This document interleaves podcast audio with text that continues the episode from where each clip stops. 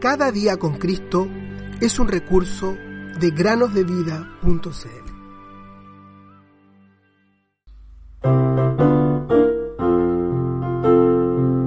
No temas, porque yo te redimí, te puse nombre, mío eres tú. Isaías 43, 1. Muy buenos días niños, bienvenidos a otro día para meditar. La mayoría de nosotros no recuerda fácilmente el nombre de Micaías en la Biblia. Esto se debe a que sabemos muy poco acerca de él. Sin embargo, lo que sí sabemos es que fue un hombre de Dios. Hoy vamos a conocer un poco de su historia. El perverso rey Acab quería marchar contra un enemigo y para eso llamó a 400 falsos profetas y les preguntó si su incursión sería exitosa. Los profetas le dijeron que sí, que debía ir contra el enemigo.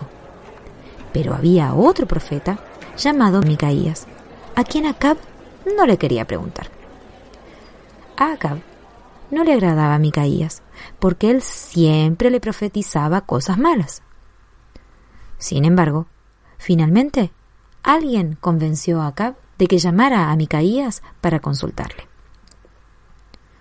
Una vez que llegó delante del rey, Micaías dijo que solo iba a hablar lo que el Señor le dijera que hablara. Y así lo hizo.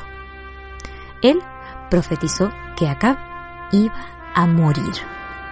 Imagínense, niños, la respuesta del rey frente a lo que Micaías le acababa de decir. Acab se enojó muchísimo, se enojó tanto al escuchar esto que puso a Micaías en prisión y pidió que se le mantuviera con una escasa ración de pan y agua. Micaías estaba en lo correcto. Acab fue a la batalla y la perdió. Él fue asesinado por una flecha a la aventura y murió en su carro en medio del campo de batalla. Micaías se mantuvo fiel en contra del rey perverso y los 400 falsos profetas y se atrevió a hablar la verdad de parte de Dios.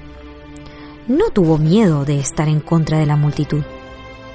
Aprendamos la lección que nos deja la historia de Micaías y pongámonos del lado de Dios y su verdad, sin importar el costo. No es fácil para los jóvenes cristianos el permanecer apegados a la verdad cuando hay tantas cosas a nuestro alrededor que son contrarias a la verdad de Dios y a la palabra de Dios.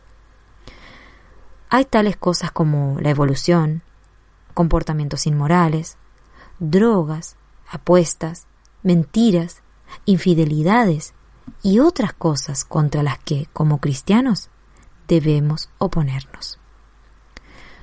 Tú tienes la verdad de Dios en su preciosa palabra, la Biblia. Incluso si eres el único que la posee como Micaías, no tengas miedo de hablar la verdad. El Señor te dará fuerzas para permanecer firme por Él. Con Dios haremos proezas. Salmo 60:12. Puedo confiar en el Señor, Él conmigo está.